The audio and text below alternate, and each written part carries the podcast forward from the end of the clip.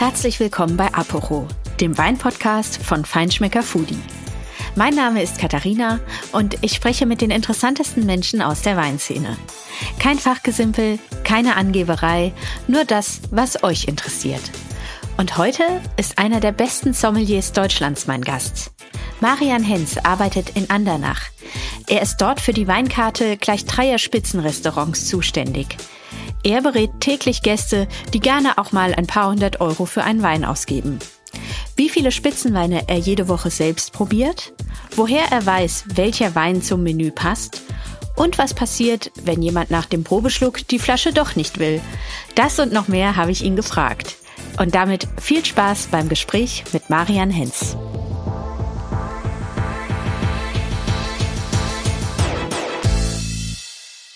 Ja, herzlich willkommen. Ich freue mich total, dass du heute mein Gast bist. Morgen. Ja, Marian, du bist als Sommelier ja in der absoluten Spitzengastronomie zu Hause. Das heißt, ähm, ja, bei dir oder zu euch kommen Gäste, für, ähm, die auch ja gerne mal bereit sind, ein bisschen Geld für Genuss auszugeben. Ähm, was ist denn so der teuerste Wein, den du auf deiner Weinkarte hast? Teuerste Wein liegt, glaube ich, bei aktuell bei ähm, 5.500 Euro auf dieser Weinkarte. was ist das für ein Wein? Ein, ein sehr reifes Grand Cru aus dem Burgund, also Pinot Noir aus der Côte Nuit, äh, aus, den, aus, dem, aus den 50er Jahren, also wirklich eine, eine Rarität. Ähm, und das ist ein, ein Weingut, die im Prinzip früher nur verkauft haben an die ganz Großen, also an Leroy und Romani Conti ähm, als, als Negociant, Ware eben vertrieben wurden. Das heißt, die Weingüter kaufen ja auch Wein, Weine auf, die nicht sie selbst produziert haben, sondern sagen vielleicht, der Nachbarwinzer hat so einen tollen Weinberg und hat so ein herausragend gutes Fass abgefüllt das kaufe ich ihm ab und fülle es quasi unter meinem Namen ähm, in, in die Flasche und verkaufe es weiter. Aber es ist immer dann noch für den Kenner zu erkennen, ob es eben eine eigene Produktion ist oder eben eine eigene Abfüllung ist. Also man hat das mhm. sozusagen mit, mit Buchstabencodes, ähm, ja, man sagt, es ist ein, ein Abfüller oder eben ein Erzeuger, wie es bei uns auch läuft in Deutschland, kann man dann schon mhm. genau sehen, hat er den Wein selbst gemacht oder eben nur ihn vertrieben. Aber das ist, ähm, einfach ein Top-Produkt. Also ein richtiges Sammlerstück für 5.500 Euro. Wird sowas auch bestellt bei euch oder ist das wirklich eher was, was du so auf der Karte hast und um zu zeigen, dass ihr auch Raritäten auf der Karte habt? Ich habe es tatsächlich einigen Gästen, die für sowas bereit sind, ähm, auch schon empfohlen. Aber die meisten haben da doch ein bisschen Angst gehabt vor der Summe in Verbindung mit dem Alter der Flasche Wein. Mhm. Aber dazu kommt, die Flasche kam direkt aus der Kellerei. Also sie wurde nie groß irgendwie 40 Mal um die Welt geschifft und wurde von Hongkong nach Macau, Macau nach New York und zurück nach Andernach verkauft, sondern die Flasche kam von der Kellerei nach Deutschland und dann zu uns. Ist also nachvollziehbar, hat keine großen Bewegungen hinter sich, hat auch einen Top-Füllstand. Aber klar, es werden auch Weine im Preissegment von 3.000 bis 5.000 Euro bei uns bestellt und getrunken. Aber das passiert natürlich mhm. nicht jeden Abend. Das ist ein, auch dann für uns immer so wie ein, wow, tolle Woche, so toller Abend. das freut mich natürlich wichtig sehr, wenn dann halt das zu schätzen weiß. Ähm, das heißt, es, mm, es sind wahrscheinlich auch einige Gäste, die sich auch sehr gut auskennen, auch mit Wein sehr gut auskennen. Ähm, wie viele lassen sich eigentlich so beraten von dir? Oder ist es so, dass die meisten mit der Weinkarte schon so recht selbstständig loslegen können? Also wir haben die Weinkarte ja eigentlich so aufgebaut damals, haben von vornherein diesen Bruch äh, aus Schaumwein, Weißwein, Rosé, Rotwein haben wir rausgenommen und haben einfach nur, klar, es gibt vorne Schaumwein, das haben wir separiert. Und dann die Weine haben wir ähm, nach Regionen sortiert. Das heißt, wenn ein Winzer, sag ich mal, du hast den Namen genannt von Friedrich Keller äh, am Kaiserstuhl, ein Weißwein und ein Rotwein hat, ist der bei uns in der Weinkarte auf der gleichen Seite aber eben durch ein kleines W oder R markiert, dass man weiß, okay, das sind die Weißen, das sind die Roten. Mhm. Wir haben eben die Regionen Baden, Mosel, Rheingau, Piemont mhm. äh, gemischt dargestellt zwischen den, den Weinsorten und äh, um einfach vor allem auch dann so ein bisschen die Interaktion aktiv zu suchen, dass man eben mit mir oder mit den Sommeliers über die Weinkarte spricht und nicht nur ah, ich hätte gern das wie immer. Aber klar ist die sicher 80 Prozent der Gäste bestellen aktuell die Weinbegleitung. Also da ist das mhm. natürlich die Beratung nicht wirklich existent, sondern sie fragen eher mal, ähm, was ist denn in der Weinbegleitung drin oder welche Menge ist das oder wie viel Alkohol checken Sie aus im Sinne von, sind es 7 mal 0,1 oder checken Sie 0,2 mhm. aus? Das sind eher solche Fragen, die gestellt werden. Ähm, mhm. Und dann würde ich sagen, sind es 20 Prozent der Gäste, die, die dann aktiv eine Beratung benötigen, wenn sie dann abends zu vier vielleicht zwei, drei Flaschen bestellen wollen, dann gehen sie auch auf, auf uns ein oder wir gehen auf sie ein eher. Mhm. Du hast gerade gesagt, 80 Prozent der Gäste bestellen die Weinbegleitung. Das heißt, ähm, ja, also zu jedem Gang kommt ein anderer Wein. Jetzt ist in dem Restaurant Purs, in dem du ja ähm, arbeitest, die ist sozusagen der Standard ja so zwischen sechs und acht Gängen. Mhm. Wie entwickelst du da deine Weinbegleitung? Also woher weißt du dann, wie du die Dramaturgie aufbauen sollst? Wie wählst du die Weine aus? Weil es ist ja vielleicht auch nicht so, dass jeder Wein dann jedem schmeckt, aber hast du irgendwie so ein gleiches, ähm, eine gleiche Auswahl, die du dann allen immer anbietest? Oder wie, wie gehst du da vor? Also die Dramaturgie ist immer so ein, zwar so der Knackpunkt bei uns, weil man kennt es ja eigentlich klassisch, du hast ein Menü aus, sag ich mal, sechs, sieben, acht Gängen, die halt in eine Reihe runtergeschrieben sind.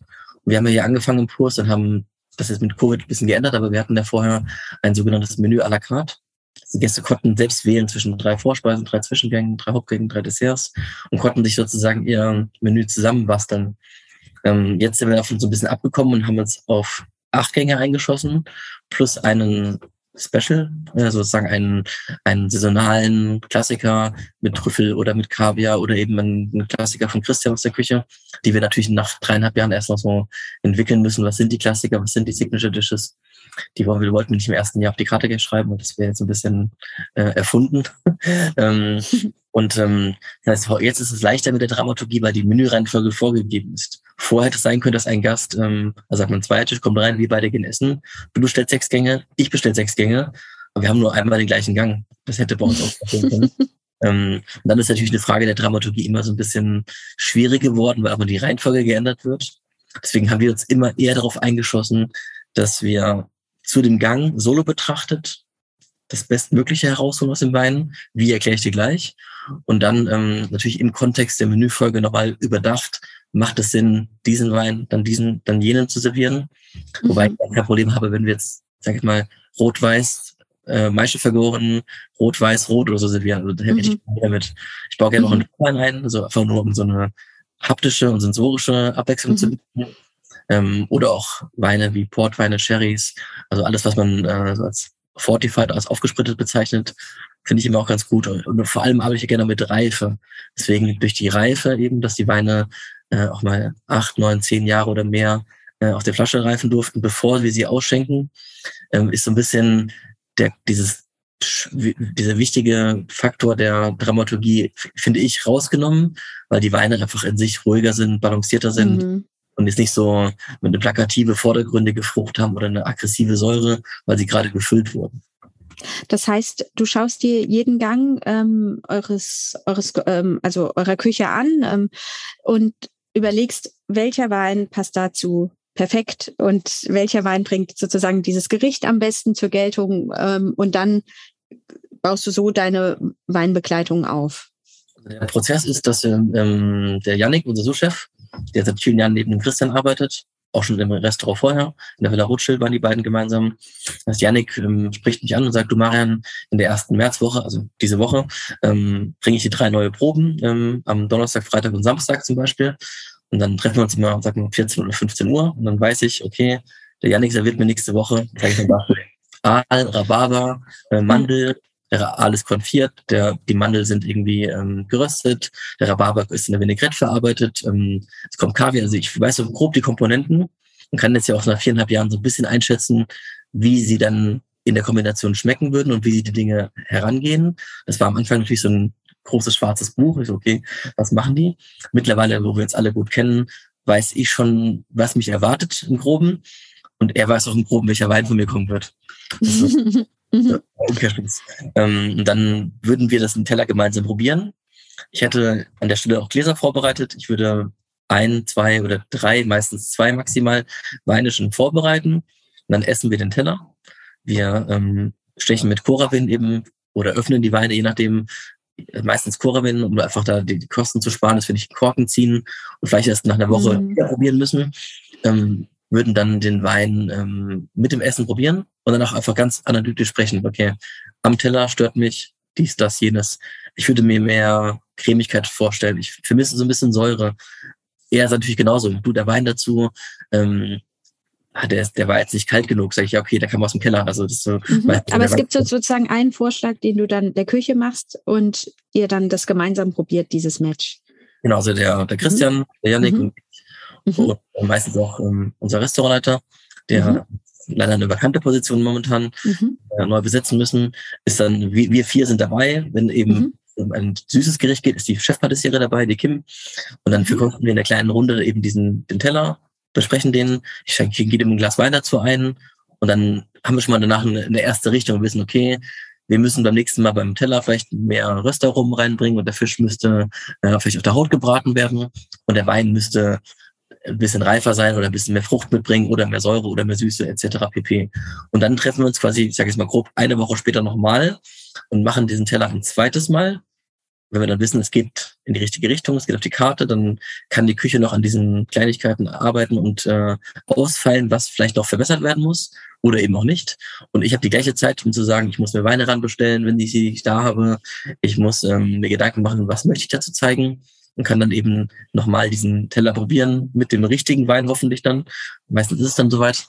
Und wir ähm, sprechen dann quasi nochmal, okay, alles klar, jetzt haben wir folgende Optimierungen vorgenommen auf der Speisen- wie auch Getränkeseite und setzen dann alle gemeinsam einen Haken dran, okay, alles klar, so machen wir das, dann können wir uns in die Augen schauen und wissen, der neue Gang, der Aal in diesem Beispiel, mit dem Wein, dem Vernaccia aus der Toskana in diesem Beispiel, ist das, was wir zeigen wollen und können. Dann sind wir auch Küche und Service quasi mhm. alle auf der gleichen Augenhöhe. Mhm. Aber das heißt, ähm, dass du hast gerade ähm, ja schon den Namen Christian genannt, Christian Eckhardt, euer Küchenchef und sein Team, Zuschef und so weiter ist auch bereit, wenn du sagst, also ihr, es ist eher so ein gemeinsames Entwickeln. Das heißt, sie sind auch bereit, gegebenenfalls ihren Teller noch ein bisschen anzupassen auf den Wein hin. Habe ich dich da richtig verstanden? Also klar, letzten Endes muss einer die Entscheidung treffen. Wenn ich jetzt sage, ich möchte den Wein ausschenken, dann kann ich diese Entscheidung treffen. Aber wir, wir wollen ja uns gegenseitig äh, nicht beweihräuchern und sind ja alle der Meinung, dass wir noch besser werden können. Und wir sind ja alle nicht am Ende unserer Tage angekommen, sondern alle so im Bereich von äh, zwischen 30 und 40. Das heißt, wir haben ähm, alle zwar gut Berufserfahrung gesammelt, aber auch sicher noch äh, Luft nach oben. Und deswegen ähm, ist es auch gerade ein wichtiger Austausch, dass ich meinen Senf dazugeben darf, auf Deutsch gesagt, äh, was die Speisen angeht und auch meine mhm. Meinung äußere. Ob jetzt Christian und Janik das sagen, okay, lass den mal reden oder es ernst nehmen, ist dann vielleicht eine Momentfrage oder manchmal entscheiden auch zwei gegen einen und sagen, nee, nee, wir sehen es anders. Wir finden genau mhm. diese Komponente sehr gut, die der eine vielleicht nicht mochte. Aber wir wollen ja auch gemeinsam als Team wachsen und eben und das Purs ist ja nicht irgendwie Christian Eckhardt, sondern das Purs ist eben, so sieht es mhm. Christian auch. Christian mit einem Küchenteam und Marian mit einem Serviceteam draußen. Und wenn jetzt irgendwie mhm. einer als Ego-Shooter alleine funktioniert, dann kann das selten gut gehen.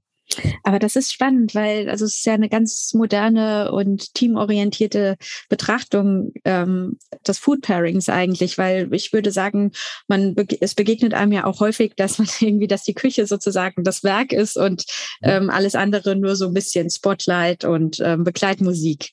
Und bei euch scheint es ja wirklich ähm, total in Teamarbeit aufeinander abgestimmt zu sein. Also klar, Christian, letztendlich ist es schon, dass der, der, der Gang wird schon ich sag mal, vorgegeben. Wir stellen nicht den Wein mhm. zuerst hin, wir stellen den Gang zuerst hin. Das ist schon, wir haben den Teller und gehen dann mhm. drumherum und optimieren ja. das Arrangement. Aber ähm, Christian selbst gibt zu, da kann ich ihn zitieren. Er ist sich sicher, dass das Gasterlebnis noch besser wäre, wenn wir sagen würden, das ist der Wein. Also ich habe jetzt hier nur ein Glas Wasser stehen leider. Ähm, das ist der Wein. Auch morgens. ja. 10.35 genau. Ähm, das ist der Wein und jetzt bauen wir um diesen Wein drumherum einen perfekten Teller. Mhm. Er selbst sagt, wäre vielleicht sogar die bessere Herangehensweise, aber klar, es würde eben vollkommen den kreativen Prozess eines Kochs zerstören, wenn er eben nicht sagt, okay, ich würde gerne im März was mit Aal machen, was kommt dann in der Jahreszeit dazu, mhm. heute wachsen. Also das ist, ähm, würde einfach die Denkweise eines Kochs komplett zerbrechen und deswegen mhm. nicht in diese Richtung. Ja, super. Was war denn die interessanteste Kombination, an die du dich so erinnern kannst? Also die dir auch wirklich so nachhaltig im Gedächtnis geblieben ist? Ich würde gleich mal so einen unserer Klassiker nehmen, der wirklich sich etabliert hat aus dem ersten Jahr. Es war ein Teller, in dem wir einen Sellerie im Ganzen geräuchert haben. Also schon, schon der Sellerie wurde erst äh, gegart, sous vide, wurde dann im Prinzip ähm, geräuchert und wie ein Schinken haucht aufgeschnitten. Und der Sellerie hat einfach so eine ganz, eine ganz fleischige, rauchige äh, Aromatik und wurde dann eben in diesen dünnen Scheiben auf einem, einem tiefen Teller arrangiert. Wir hatten so ein bisschen gebeiztes Rinderfilet, was eigentlich nicht der Star war, sondern der Star war der Sellerie. Und das, ähm, das gebeizte Rind hatte eher den Charakter, einfach Salzigkeit, ein bisschen Struktur reinzubringen und haben dann den Teller aufgegossen mit so einem Pilzfond. Und das ist wirklich so ein was ähm, ätherisches, so ein bisschen so eine Aniston vom Sellerie äh, und dann eben diese rauchige, würzige Komponente. und haben dazu einen, damals war er sechs, sieben Jahre alt geschätzt, einen ähm, Chablis ausgeschenkt, also einen 2011er ähm, Chardonnay aus dem nördlichen Burgund, um das so zu formulieren. Und dieser Wein hatte einfach, wurde angegoren mit so einem, mit ganzen, mit der Maische, also mit ganzen Traubenschalen, mit den Kernen und hatte einfach so eine dichtere Haptik, eine ordentliche mhm. Struktur mhm. gehabt und war nicht so ein klassischer stahliger, mineralischer Chablis, sondern war eher ein, äh, ein Chablis voller Mundgefühl und Struktur, der dann aber hinten raus so eine lineare Note bekommen hat. Ich finde einfach, dass mhm. die Kombination aus diesem rauchig-speckigen, mit diesem erdig-würzigen, auch umami-lastigen Pilzfond, mit dieser Haptik wunderbar einfach so eine Harmonie gegeben hat. Und dann hat der Chablis geschafft, irgendwie hinten raus immer ähm, diesen mineralischen nachhaltig mit dem, dem, dem Gaumen-Mundgefühl einfach wie aufzuräumen. Er hat quasi wie so ein Schwert an den Gang durchschnitten. Ich fand das immer, es war so erst Harmonie und dann der Kontrast dagegen. Das hat irgendwie mhm. beides gleichzeitig geschafft. Das fand ich immer so, was sehr gut ankam und auch ich selbst immer gerne genossen und probiert habe. Mhm. Also der Wein ist aus ähm, deiner und aus eurer Sicht im Purs jetzt nicht nur irgendwie so ein bisschen ähm, Begleitmusik, sondern dann wirklich auch eine Komponente des gesamten Erlebnisses, wenn man, wenn man denn die Weinbegleitung dann macht. Mhm. Also ich bin, ähm, natürlich wird man ja auch in, in, seiner Entwicklung ein bisschen reifer. Ich vermute, dass man so in den jungen Jahren als Sommelier erstmal vor allem Weine zeigt, die man zeigen möchte. Also dann habe ich irgendeinen Wein irgendwo kennengelernt und will den unbedingt ausschenken. Und dann, bisschen, ähm, dann hat man irgendwie eine Phase, wo man sehr auf den Wein oder den Teller eingeht und ihn so unterstreicht.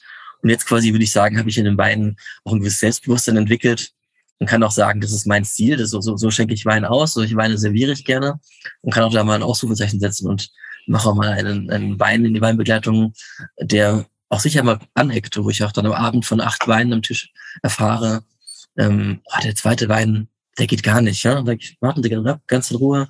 Der Teller kommt ähm, in zwei Minuten. Probieren Sie unbedingt mal den Wein mit dem Teller, lassen Sie sich darauf ein. Wenn Sie mir dann sagen, der Wein gefällt Ihnen gar nicht, schenke ich eine Alternative aus. Aber mir ist es sehr wichtig, die Leute auch mal heranzuführen oder auch mal vielleicht mit etwas sehr Reifem oder auch was sehr anderem aus ihrer Sicht ähm, in Berührung zu bringen und eben auch diese Bereitschaft zu haben, sich darauf einzulassen, das mit dem Gericht zu probieren. Und dann sagen die meisten Gäste, also von dem Wein würde ich mir kein zweites Glas bestellen wollen oder die Flasche würde ich mit meiner Frau nicht leer trinken. Dann ergänzt sich meistens, auch wir drei würden sie nicht leer trinken können.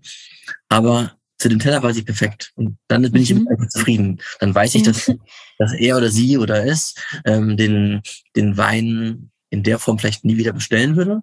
Mhm. Aber für den Moment sagte, wow, das war sehr gut zu dem Teller. Und dann mhm. dachte ich, okay, ich habe meinen Job sehr gut gemacht. Dann bin ich zufrieden damit. Mhm. Mhm. Bin ich darum, und dann könnte man ja auch ohne ein Sommelier arbeiten und sagen, ich schenke jetzt einfach mal aus. Ein Riesling, ein Weißburgunder, ein Grauburgunder, ein Spätburgunder, einen, äh, ein Bordeaux Cuvée in der Dramaturgie, dann hätte jeder, oh, das waren alles tolle Weine, aber kein Wein würde in Erinnerung bleiben, kein Wein würde zum Teller herausragend gut passen. Es war einfach ein leckerer Wein gewesen. Und das wäre mir dann einfach zu banal. Dann, dann wäre ich abends, äh, würde ich heulend in der Ecke stehen und sagen, wozu bin ich eigentlich da? Warum bist du denn Sommelier geworden? Ähm, das wollte ich nie. Hat nicht so gut geklappt. Jetzt bist du in einem der besten Restaurants. Also irgendwas scheint dann schiefgegangen zu sein auf dem Weg. Fast abgebogen, genau. Ich habe mir vorgenommen, irgendwie als Abiturient, ich möchte mal Sommelier werden. Und bin dann ähm, einfach, ich wollte eigentlich, ich habe Hotelmanagement studiert in einem dualen System und wollte mich eigentlich so in Richtung Sales and Marketing orientieren, weil ich immer so aus einem, meinem, meiner Schulzeit eher so ein BWL, VWL-Typ war. Aber habe dann schnell gemerkt, ähm, ein Studium in der Richtung, ein Diplomstudium oder Magister, hätte für mich jetzt keinen Sinn gemacht. Und also Sales und Marketing war da für mich auch so am nächsten dran an dem Grundthema, was ich verfolgen wollte. Und bin dann aber, wollte so ein Trainee-Programm machen oder ein Management-Trainee bei Kempinski. Aber habe für mich entschieden, ich möchte vor noch mal ein Jahr als Commis also die niedrigste Position im Restaurant, im Service, ein Art, ich nenne es mal Praktikum machen, so ein Jahr Erfahrung sammeln in einem Sterne-Restaurant. Und ähm, das habe ich eigentlich nur machen wollen, um meine Neugierde zu stillen, weil ich immer gerne gekocht habe und immer schon spannend fand das Thema Genießen, schon im frühen Alter. Fand ich es irgendwie immer spannend. Aber ich wollte einfach wissen, was machen die anders in einem Sterne-Restaurant? Und bin dann in die Villa Rothschild ähm, nach Königstein gekommen. Die hatten damals einen Stern und ich glaube 17 Punkte im Gourmio und damals 4F. Der Christoph Reiner war damals Küchenchef und der hat ähm, zum einen kam er aus meiner Heimat, also er hat mich irgendwie als Mensch gecatcht gleich über den, die ersten zwei Sätze. Äh, ah, wo kommst du her? Ach ja, ich auch. Und bist du auch Alter Frankfurt-Fan? Ja, bin ich. So, so war der erste Dialog im Treppenhaus, glaube ich. Und dann ähm, war ich ihm, glaube ich, ein bisschen sympathisch und hatte einfach ein tolles Jahr gehabt dort. Und es war ganz begeisternd, was sie da anders gemacht haben. Hat irgendwie angefangen mit dem Pralinenwagen, dann wurde ich in den Käsewagen eingearbeitet und bin dann auch nur durch einen, ich will sagen, blöden Zufall, aber durch Fügung ist die damalige Sommeliere gegangen und unser Maître d'Hotel, der ähm, Arnaud Gillot, ein Franzose, hat eben den Weinservice gemacht. Er war jetzt auch kein ausgebildeter Sommelier und hat dann gesagt, du Marian, wie stellst du dir vor, wir würden dich gerne ähm, mal nach Koblenz schicken zu dem Sommelier-Lehrgang. Ich fand dann Wein irgendwie immer spannend, aber nie so, dass ich sage, das muss jetzt quasi der Inhalt meines Lebens werden. Und bin dann einfach, ich will nicht sagen, in die Ecke gedrängt worden, aber man hat mir den richtigen Schubser gegeben. Weil er wohl auch gemerkt hat, dass ich immer gerne am Verkosten analytisch war, dass ich mitgeredet habe, obwohl ich keine Ahnung hatte. Also ich habe quasi einfach voraus meine Meinung geäußert und eben meine Eindrücke geschildert. Und bin dann eben so ganz grün hinter den Ohren nach Koblenz gegangen, habe dann berufsbegleitend ein Jahr, zwei Tage Sommelierkurs gemacht, vier Tage im Restaurant gearbeitet, einen Tag frei zum Lernen. Also es war natürlich auch ein sehr hartes Jahr. Mhm. Ähm, mhm. und bin aber dann einfach, ich will nicht sagen, ich bin doch, ich habe mich dann ein bisschen in Schock verliebt. Bin dann in ein Praktikum gerutscht in Weingut habe das sozusagen im Restaurant dann immer intensiver ausüben dürfen, diese Rolle und diese Aufgabe. Und war dann, äh, dann war es um mich geschehen. Also dann war quasi bis heute ähm, nichts anderes mehr möglich. und ähm, ja, und was, was, was magst du an deinem Job jetzt heute so am meisten? Also warum bist du, was, was war sozusagen das, was dich dann so gecatcht hat an der Tätigkeit des Sommeliers? Ähm, die, die Vielfältigkeit. Also klar bist du immer noch am Gast, du bist immer noch im Service involviert, auch heute. Ich habe kein Problem damit, ich habe keine Porzellanallergie. Wenn dazu sagt, ich, du warst bei uns im Restaurant, ich serviere genauso Speisen, ich äh, bringe Besteck hin, ich schenke Wasser nach und das finde ich mir doch dazu. Ich erwarte von meinen Kollegen ja auch, dass die mir ähm, Wein nachschenken, Gläser hinbringen, Gläser mhm. probieren. Also so, ich finde immer im Restaurant muss jeder auf eine gewisse Art und Weise alles können. Aber klar gibt es Spezialitäten äh, oder Spezialisten. Die eine kann besonders gut Zigarrenservice. Der nächste kann besonders gut äh, Käse. Und die vierte ist vielleicht besonders gut darin, äh, Dekoration im Restaurant zu arrangieren. Also jeder hat seine, seine, äh, seine, seine Fachfähigkeiten, die er einbringt. Manche haben gewisse Dinge besonders gut ausgeprägt, andere weniger. Aber schon sollte man in einem Teamkontext, und meistens sind wir in Gourmet-Restaurants, kleine, sehr integre Teams, die jeden Tag zusammenarbeiten, wie eine kleine Familie, die ähm, sich gegenseitig auch den Rücken frei halten müssen. Also muss man auch mal über seinen Kompetenzbereich hinausgehen und dem Kollegen rechts und links eben unter die Arme greifen. Finde ich noch wichtig. Aber ich finde vor allem heute so spannend und wenn man jetzt wenn das, die, Covid-Zeit ausklammert, ist ja das, der Beruf des Sommeliers einfach ähm, neben dem Restaurant mit viel Neugierde verbunden. Man geht auf Weinreisen, man geht in Weinregionen, auf Weinmessen, man besucht Winzer oder empfängt eben Winzer und Händler bei sich im Restaurant, ähm, kann spannende Dinge verkosten oder auch nicht. Man kann sich Eindrücke sammeln ähm, von gewissen Themengebieten oder von Regionen. Meistens lernt man ja auch mehr nette Menschen kennen dort, die, ob sie jetzt Winzer sind oder Koch oder Sommelier oder äh, Käsefachmann oder was auch immer, haben sie ja eine Gemeinsamkeit und die heißt, wir wissen die schönen Dinge zu schätzen und wir sitzen gerne am Tisch gemeinsam und teilen vielleicht einen, einen tollen Kuchen mit einem schönen Glas Süßwein oder eben einen riesigen mhm. Braten mit einer Magnumflasche eines großartigen Rotweins. Ähm, das sind dann immer Dinge, die wir so als gemeinsames Hobby haben, sodass man auch an einem anderen Ort ankommt, in einem anderen Land, mit einer anderen Sprachkultur und einer anderen Kultur generell und plötzlich hat man aber ein gemeinsames Thema und alle können sich verständigen und alle haben ein Lächeln auf dem Gesicht und erfreuen sich quasi an einem Gericht oder einem Glas Wein oder was, was immer möglich ist drumherum. Ja, es ist ja tatsächlich so. Also Genuss bringt dann die Leute ähm, man dann doch einfach immer so zusammen, wenn man dann so ein, ein gemeinsame, eine gemeinsame Leidenschaft hat. Ähm, wie viele Weine hast du denn auf deiner Karte? Auf der Karte sind so knapp um die 1000, also ein paar. Ich habe nie gezählt, wenn ich ehrlich bin. Ich habe es nie wieder gezählt seit der Eröffnung. Aber ich sag mal, es sind grob irgendwie zwischen 950 und 1000 Positionen. Und das heißt, du kennst dann auch alle Weine so ganz grob, äh, zumindest kannst du dir bei allen so ganz grob vorstellen, was, ähm, da, was da für ein Geschmackserlebnis in der Flasche wartet? Da ich ja alle Weine, die wir hier im Kurs haben, selbst auswählen durfte, also ich kam hier rein, hatte ein, ein Budget bekommen und einen leeren Keller und wusste dann, okay, das ist mein Platzangebot. das ist mein Budget, das ist der Bedarf fürs Restaurant und konnte eben entsprechend den Weinkeller ähm, selbst gestalten. Habe natürlich ein paar Dinge auch auf die Karte genommen, um eine gewisse Nachfrage zu bedienen als Dienstleister. Also wenn ich, ich weiß, mein Gast X mag gerne Wein Y, dann halten wir Wein Y noch vor für gewisse Stammgäste mhm. oder für gewisse Gästekreise. Sag ich mal ein Beispiel. Dom Perignon zum Beispiel, was wir auf der Karte haben, was ich persönlich nicht bräuchte, aber vielleicht eine gewisse Nachfrage Wird gern bestellt, ja. ja. Ähm, also haben wir dann vielleicht irgendwie drei bis sechs Flaschen dort. Und ähm, das heißt, jede Flasche Wein, die hier ist, hatte ich in der Hand gehabt. Mhm. Und wie viele Flaschen Wein muss man, also 1000 Positionen ungefähr, wie viele muss man denn, was ist denn so deine Faustregel? Wie viel hast du so vorrätig pro Wein? Wir haben ja so, so Position. Wir haben so 8000 Flaschen im Keller liegen. Mhm. Heißt aber auch von dem allererst genannten Wein für 5.500 Euro haben wir eine Flasche. Und von dem Wein, den wir ähm, im offenen Ausschlag haben, 60 Flaschen im Keller liegen. Es ist irgendwo mhm. dazwischen. Wir haben von nichts mehr als 60 oder, oder 100, auch manchmal auch 120. Aber es sind dann Dinge, die wir vielleicht mal einkaufen und wissen, in den nächsten acht Wochen ist es unser offener Champagner.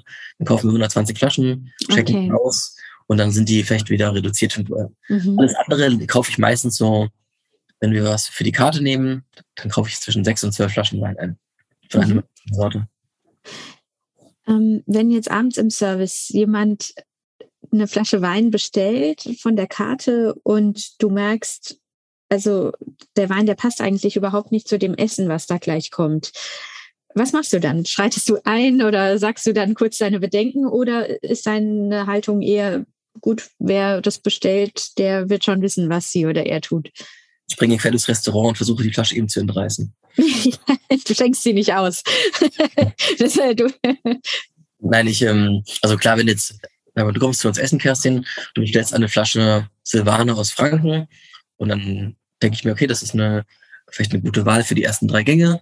Würde dir aber dann schon klar sagen, ich würde Ihnen empfehlen, dass wir den Wein, dass wir damit anfangen und würde fragen, ob ich vielleicht temporär mal ein Glas offenen Wein dazu anservieren darf oder wir eine zweite Flasche vorbereiten dürfen, wenn ich weiß, dass ähm, der Menüverlauf vielleicht irgendwann mit dem Wein kollidieren würde. Wenn aber mhm. einer sagt, nein, nein, wir trinken den Wein, dann schauen wir weiter, dann akzeptiere ich diese Aussage. Ich würde meine, meine Angebote nochmal vielleicht wiederholen am Tisch und sagen, mit dem nächsten Teller, den wir gleich servieren, empfehlen wir einen ähm, reifen Chenin Blanc von der Noir mit ein bisschen Restsüße, würde ich vielleicht erklären. Wir haben ein bisschen Cremigkeit im Gericht, ein paar Röstaromen, mhm. wir haben Erdiges auf Basis von Albertrüffel oder Steinpilzen oder ähnlichem und würde ihm dann vielleicht mein, äh, mein Angebot nochmal unterbreiten und dann sagt ihr vielleicht, okay, oder ich mache ein halbes Glas zu probieren, dann gehen die Gäste vielleicht darauf ein, sagen ja gerne, oder wir teilen uns ein Glas zu zweit oder eben nicht. Also ich bin jetzt da nicht beleidigt, wenn er sagt, ich hätte gerne einen Wein, der Wein ist überhaupt nicht zum Essen, dann ist das seine Entscheidung. Also mhm. jeder kann ich ja auch, also ich habe auch die Gabe, wenn ich selbst essen gehe, kann ich es auch ausschalten, dieses äh, mhm. Perfect Match denken und kann auch sagen, oh, auf der Weinkarte gab es einen sensationell guten Wein, den ich immer mal trinken wollte. Und, Wein, egal, ob der zum Essen passt oder genau, nicht. Ja. Wenn der Wein irgendwie ja. ein kräftiger Rotwein wäre und wir haben eine ganz leichte Gemüseküche ja. vor uns, dann kann ich abwägen, okay, den Wein, ja. dann kann ich den Wein auch genießen. Ja. Trinke halt dann zwischen den Gängen. Dann muss ich nicht ja, das mache ich tatsächlich auch manchmal ganz gerne, wenn man einen Wein sieht, den man einfach total mag und wo man weiß, der würde mich jetzt total glücklich machen. Und dann muss man halt tatsächlich wahrscheinlich während der Gänge entweder vielleicht doch auf die Weinbegleitung zwischendrin zurückgreifen oder ähm, kurz pausieren. Aber das, das kenne ich auch tatsächlich. Ähm, welche Gäste sind denn ich sage jetzt mal, leichter zu bedienen, die, die richtig viel Fachwissen haben oder die, die wirklich kommen und keine Ahnung haben und ähm, einfach, ja, bei denen du einfach freie, freie Auswahl hast. Also erleichtert natürlich, also will ich sagen leichter, aber herausfordernder und deswegen auch spannender und deswegen angenehmer sind Gäste, die Ahnung haben, weil dann hat man ja auch irgendwie auf Augenhöhe einen Austausch, man kann ähm, darauf eingehen, man kann vielleicht ein paar Empfehlungen aussprechen, die woanders nicht fruchten würden. Also finde mhm. ich es eigentlich, es geht einem leicht über die Lippen, wenn man mhm. irgendwie mit Gleichgesinnten spricht.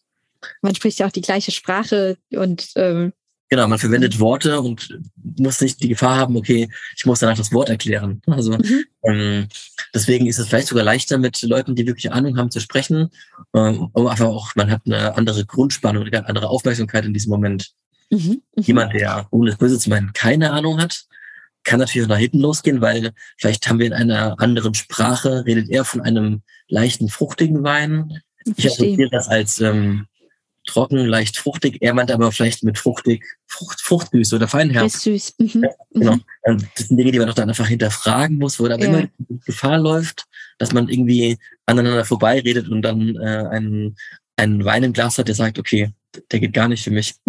Ja, ja verstehe. Ähm, ja, etwas, was ich ähm, ja einen Sommelier aus insbesondere der gehobenen Gastronomie schon immer mal fragen wollte. Ähm, es ist ja so, wenn jemand eine Flasche bestellt, dann bekommt man ja auch einen ähm, Schluck dann erst zum Probieren, bevor du die Flasche dann komplett servierst. Wie oft kommt es vor, dass jemand probiert und dann sagt, das ist doch nicht der richtige Wein für mich? Ich bin natürlich, im, erstens bin ich als Dienstleister sehr äh, offen für meine Gäste. Das heißt, wenn ich einen Wein empfehle und er mir dann sagt, bei dem Probierschluck, der Wein geht gar nicht, dann bin ich ja so, okay, dann klar, dann war das meine Empfehlung, meine Verantwortung. Aber kommt es wirklich vor? Also trauen sich, weil man denkt ja immer, wenn man selber gerade dabei ist, den Probierschluck zu nehmen, dann denk, also mein Gedanke ist immer, ich würde mich jetzt eh nicht trauen zu sagen, also selbst wenn der Wein mir nicht schmecken würde, würde ich mich wahrscheinlich ähm, eher nicht trauen, ähm, dann zu sagen, hm, ich habe mich falsch entschieden. Selten vor, weil ich meistens auch anders anbiete und sage, ich empfehle diesen Wein und wir kennen den gar nicht, okay, entspannen Sie sich, ich schenke den Wein einfach aus und dann sagen Sie mir, ob er Ihnen gefällt. Und dann sagen die meisten, okay, der ist super, den nehmen wir. Es kommt ganz, ganz okay. selten vor, dass wir dann vielleicht einen Wein mal zurücknehmen und dann ihn irgendwie andersweise glasweise, äh, glasweise einbauen. Mhm. Aber grundlegend finde ich ja dieses, den generellen Prozess um den Probeschluck das Schlimmste am Weinservice. Ich hasse eigentlich dieses Wort Probeschluck und auch diesen, diesen Moment des Ausschenkens. Mhm. Für beide Seiten unangenehm, also. also meistens zum Beispiel dieses, in der Weinbegleitung gibt es bei uns nicht. Mhm. Wir empfehlen einen Wein, das heißt, wir schenken ihn einfach aus. Auf eigene Verantwortung. Ähm, der Probeschluck ist im Moment, das ist irgendwie einfach unangenehm für alle Beteiligten am Tisch. Deswegen mache ich es meistens so, ich schenke demjenigen, der den Wein bestellt hat, den Schluck aus. Und während er probiert, schenke ich schon anderen Gästen nach, ich, weil ich, ich habe den Wein ja auch vorher verkostet. Das heißt, ich rieche rein, der Wein ist fehlerfrei, er hat keinen Kork, mhm. er hat keinen anderen Fehlton, der Wein ist äh, nicht oxidiert. Ähm, entsprechend schenke ich ja nur Weine aus, von denen ich überzeugt bin, dass sie im Top-Stadium sind. Und dann fängt man auch zu schenken, um einfach diese, diese Lücke des Schweigens zu übergehen. Mhm. Und was, wenn es sich dabei, also angenommen, es handelt sich um einen eher hochpreisigen Wein im dreistelligen Bereich ähm, und jemand, ja, und kommt es vor, dass jemand dann sagt, nee, ich möchte den Wein doch nicht oder ziehen das dann die Gäste durch? Es kommt ganz, ganz selten vor. Und klar, je teurer der Wein wird, desto sensibler gehe ich auch damit um. Also wenn ich jetzt einen Wein für, sag mal, eine Zahl 300 Euro aufmache, dann würde ich den Durchschnitt auch abwarten. Da würde ich ja nicht vorher ausschenken. Mhm. Aber bei einem, mhm. sagt man, einem, einen Weißwein aus dem Stahltank im, äh, im mit Schraubverschluss, um es mal ganz pauschal zu sprechen, den schenke ich dann aus in dem Moment. Dann, dann, mhm. dann mhm. Ähm, werden die Gäste bei euch auch mal betrunken? Also ich meine, du hast eine super tolle Weinkarte. Ähm, da kann es wahrscheinlich schneller passieren, als man, als man denkt. In der Tat, also ich persönlich könnte es nicht verkraften. Eine Begleitung über acht Gänge. Ich glaube, ich wäre ab dem Hauptgang sehr betrunken. ähm, also klar, die Gäste, wenn man das hochrechnet, sechs bis acht Gänge, grob an 0,1 äh, plus Aperitif, ähm, plus vielleicht noch ein zweites Glas zum Hauptgang nachserviert. Man trinkt eine Flasche Wein am Abend. Andersrum sitzt man ja auch bei uns drei, dreieinhalb, vier Stunden. Heißt, man hat auch Zeit, den Wein wieder abzubauen, den Alkohol abzubauen in der Zwischenzeit. Aber es gibt sehr wohl Menschen, die betrunken werden, aber selten, dass es unangenehm wird. Es ist eher so ein heiteres, fröhliches äh, Miteinander. Die Menschen werden lockerer, aber es ist keiner, der jetzt irgendwie ausverlegt wird. Das passiert. Also es kam noch nie vor, dass du irgendwann gesagt hast, ich schenke jetzt lieber nichts mehr aus.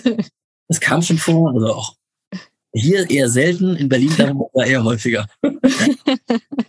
ja, weil ähm, es ist ja auch so, wenn ähm, ja, wenn man dann irgendwie vielleicht schon das ein oder andere Glas getrunken hat, dann wird man ja auch so ein bisschen leichtsinniger, was so die Bestellungen angeht. Und jetzt gerade bei euch im, im Restaurant kann ja sich so eine Rechnung auch schnell mal auf paar tausend Euro aufsummieren. Ähm, was, was macht ihr, wenn jemand dann auf einmal merkt, er kann es er hat gar nicht genug Geld dabei oder er kann es gar nicht zahlen. Wie geht ihr dann in so einem Fall um? Das ist ja super sensibel bei so hohen Beträgen. Wir hatten in der Tat mal einen, ähm, er war damals zum ersten Mal oder zweiten Mal bei uns, also noch kein Stammgast, sondern ein uns zwar bekannter, aber kein Stammgast. Er hatte tatsächlich eine sehr hohe Rechnung und hat dann festgestellt, ich habe keine Karte dabei. Ähm, konnte dann einfach nicht bezahlen an dem Abend. Aber dann, der hat mir dann seine Visitenkarte dagelassen. Ich wusste auch, wer er ist. Ich wusste auch, dass derjenige sich das leisten kann und habe ähm, dann einfach ihm angeboten, dass er am nächsten Tag eben an der Rezeption bezahlt, habe die Rechnung quasi auf ein, ein Konto über uns gebucht und dann konnte er am nächsten Morgen vor Ort die Rechnung begleichen. Mhm. Klar, im schlimmsten Fall ist ein anonymer Gast irgendwo in der Großstadt, müsste man die Polizei rufen. Also wenn jetzt eine Rechnung kommt für mhm. 2 Euro und derjenige sagt, kein Ausweis, keine Karte, nur Euro Bargeld, ähm, müsste man die Polizei rufen. Alles andere wäre fahrlässig. Und, ähm, aber es kommt wahrscheinlich in, in Restaurants wie dem euren so gut wie nie vor. also es war auch in dem Moment ein, ich habe das Portemonnaie liegen lassen. Man hat einfach dem Mann angemerkt, dass es ihm unangenehm war. Und ähm, wie gesagt, heute ist er ein guter Stammgast bei uns geworden. Ich mhm. vertraue ihm da auch und wir haben da auch so eine Art Freundschaft auch entwickelt. Vielleicht war das so der die Initialzündung für äh, eine gute geschäftliche und private Partnerschaft sozusagen. ähm, wir haben jetzt äh, die ganze Zeit die Beispiele am, am Purs, also an, äh, an dem Restaurant Purs ja besprochen. Du bist ja aber als, als Head Sommelier für gleich drei Restaurants zuständig. Ähm, alle drei in Andernach, alle drei auch besternt. Aber wie macht man das? Hast du sozusagen eine Weinkarte für alle? Hoppst du an einem Abend dann zwischen den Restaurants hin und her? Oder wie ist sozusagen dein, dein ähm, Alltag dann als, als Head Sommelier? Also es wäre einfach, wenn jetzt mal einen Weinkeller zentral hätte, es wäre schön für die Gäste, auch schön für mich, aber eben in der, in der Realität nicht umsetzbar, wenn man dann bei Wind und Wetter mhm. dann immer nach draußen rennen müsste, um irgendwo den Wein zu holen. Deswegen hat jedes Restaurant eine eigene Weinkarte. Jedes Restaurant hat einen eigenen Weinkeller. Im einen kleiner, im anderen etwas größer. Im Pur sozusagen, sage ich dir, was ist der, der Master-Seller. Also hier hier kaufe ich auch Weine ein, um sie dann hier vielleicht mal zwei, drei Jahre mhm. zu lassen, um sie dann ins Apero zu transferieren, um da einen trinkreifen Wein auf der Karte zu haben. Oder eben aus dem Purskeller für die Weinkarte oder die Weinbegleitung im Jose zu bestücken. Das ist schon so, hier bin ich sozusagen in der Zentrale, wie ich immer für mich selbst sage, und dann die Weine auch mal intern weitergebe. Und ähm, das heißt, ich bin auch mit drei separaten Weinkarten aufgestellt in den drei Restaurants. Die sind ähm, auch komplett anders von der, von der Konzeption, von der, vom Inhalt, mhm. auch von der Kalkulation, natürlich in diesen drei verschiedenen Preismodellen der Restaurants. Mhm. Und ähm, oftmals sind noch ganz wenige Weine überschneidend. Also wir haben eigentlich versucht, wenig bis keinen Wein in einem zweiten Restaurant zu haben. Also einfach ein Beispiel mhm. von einem Weingut in Rheinhessen habe ich den Gutswein im Jose vielleicht, den Ortswein im Apero und das große Gewächs im Purs. Mhm. Nächste Weingut kann genau andersrum sein, dass wir dann vielleicht bei uns im Purs den Ortswein haben und das große Gewächs im Jose zum Beispiel. Also dass wir dann mhm. einfach sagen, wir haben Überschneidungen aufgrund der Inhalte der Weingüter, was es für uns im Einkauf leichter macht. Dass wir quasi eine Order haben mit einer Palette gemischt, aber eben vielleicht intern die Weine verteilen, dass eben ein Gast nicht heute Abend im Jose einen Wein für 59 Euro trinkt und sich wundert, warum er morgen bei mir 69 kostet. Mhm. Aber wie machst du das als, als Head Sommelier? Ähm, bist du dann in allen drei Restaurants gleichzeitig oder haben die beiden, ähm, bist du überwiegend im Purs und die anderen zwei haben nochmal einen, noch mal einen extra Sommelier? Ja, genau. Ich bin, ähm, ich mache die nicht, nicht jeden Tag. Also ich gehe gerne mal rüber. Vor allem am Freitag, Samstag versuche ich so am, im Purs geht's bei uns los um halb sieben. Die anderen Restaurants starten um sechs Uhr. Das ist, mhm. bis bei uns die ersten am Tisch sind, ist es sieben Uhr. Das heißt, ich mhm. versuche mal so die Zeit zwischen Viertel nach sechs und Viertel vor sieben zu nutzen, um mal rüber zu laufen.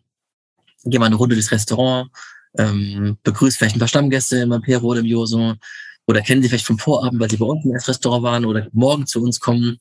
Und aber dann geht es eher darum, ein bisschen Smalltalk zu betreiben.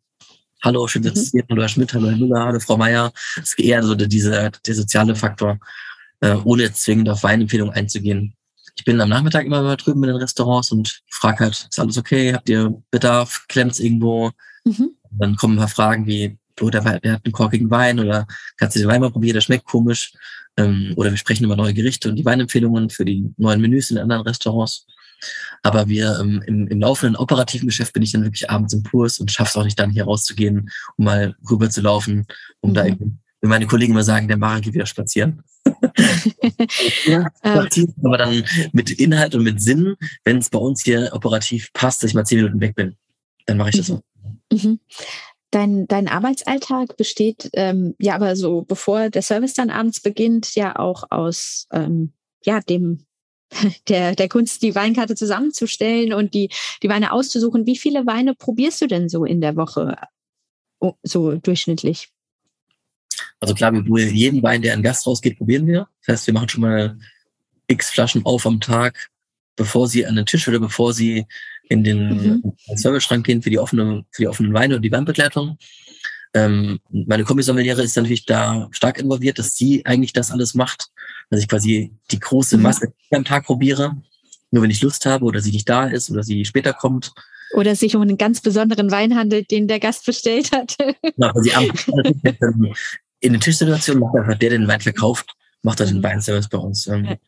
Und klar, gewisse Dinge, gerade wenn sie älter werden und vielleicht auch schwieriger zu beurteilen sind, dann mache ich das selbst. Mhm. Mhm. ich kann das schwer mit Zahlen nennen. Das ist wochenweise, es gibt vielleicht Wochen, da probiere ich 30 oder 40 Weine und der Woche mhm. drauf, weil ich auf der Messe war, 300. Also das ist mhm. zwischen.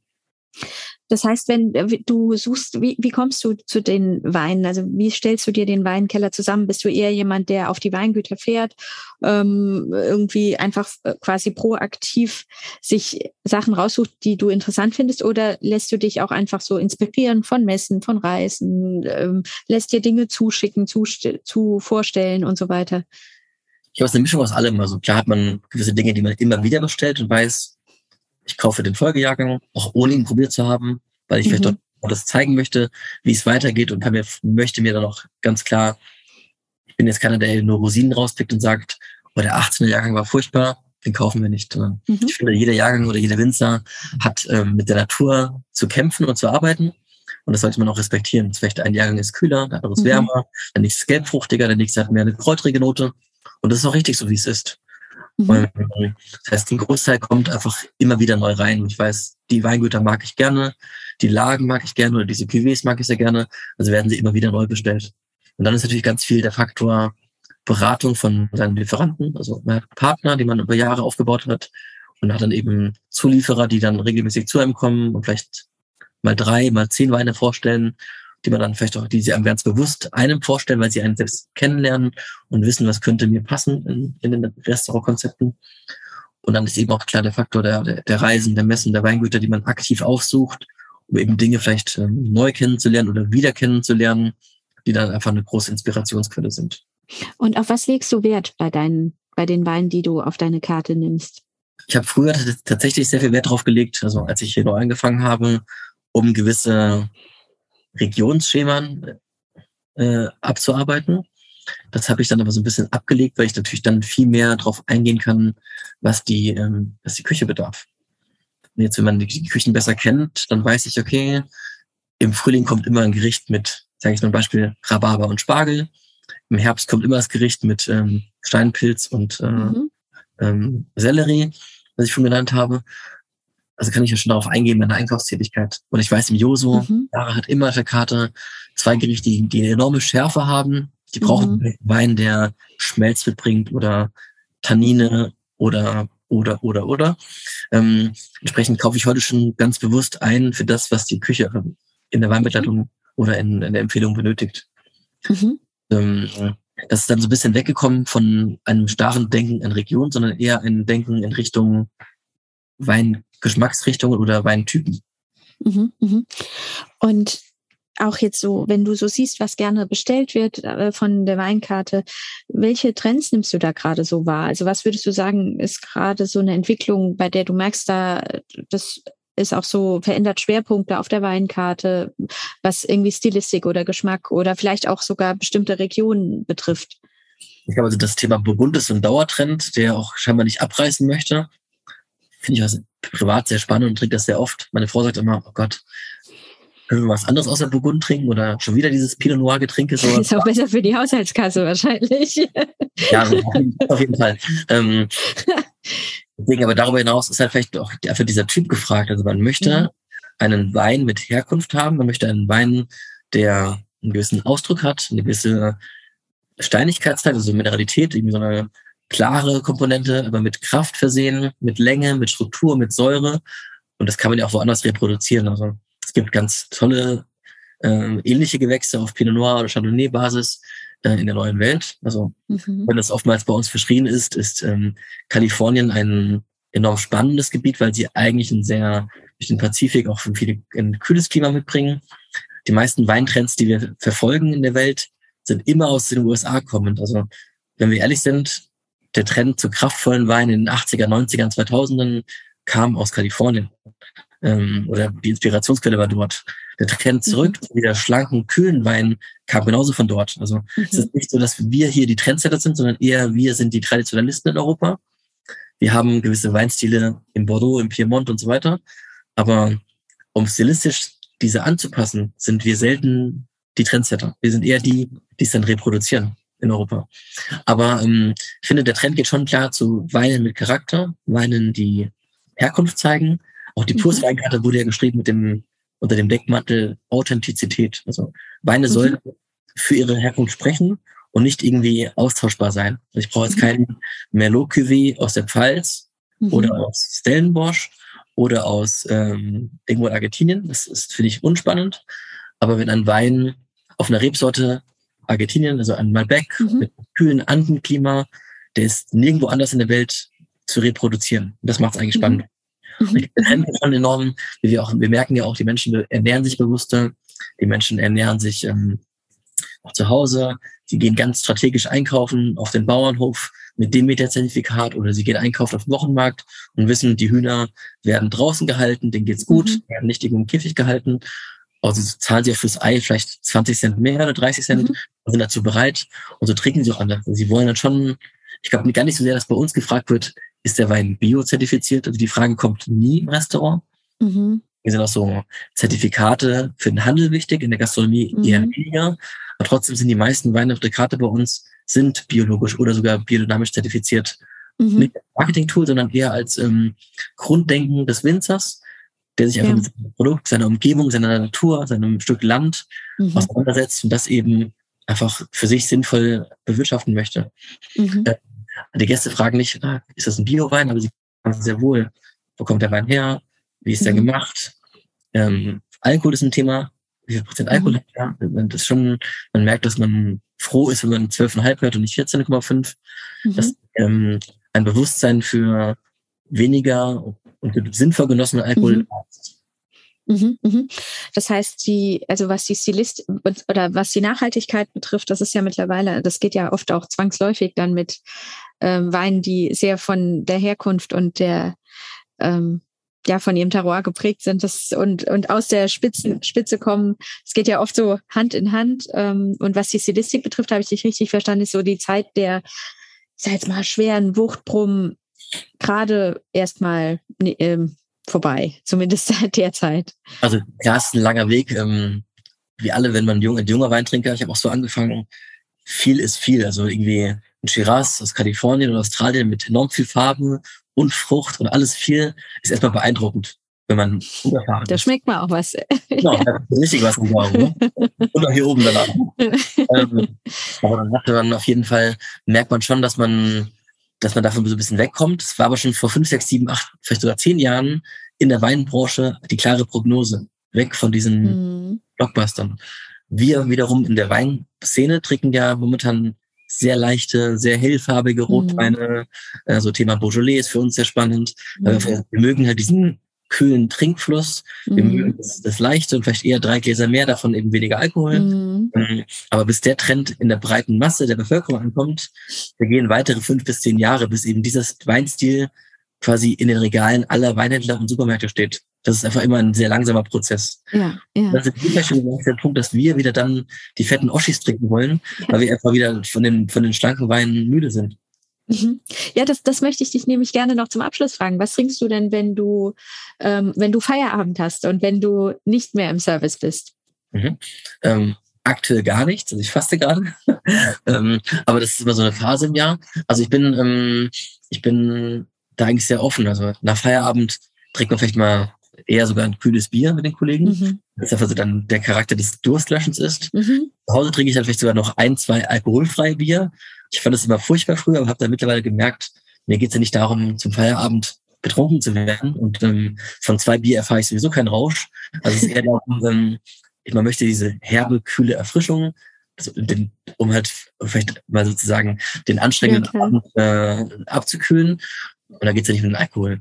In meiner Freizeit trinke ich, ich würde sagen, sehr variabel. Also wir haben einen kleinen Weinkeller zu Hause, der ist bestückt von bis. Also da kann, findet man Riesling, man findet verrückte Sachen, man findet Naturweine, man findet Herkünfte irgendwo aus Südafrika, Nordamerika, ähm, Ozeanien Südamerika ist nicht so mein Thema, einfach weil ich noch nicht dort war. Deswegen, ich habe noch keinen Bezug dazu gewonnen, weil ich diese Reisen noch nicht, nicht hinter mich gebracht habe. Ich denke, wenn ich dort war, ist es ein anderes Thema. Da hat man irgendwie eine Beziehung. Aber klar auch sehr viel Europa, ähm, Spanien, Italien, Frankreich, äh, wenig Österreich bei uns zu Hause.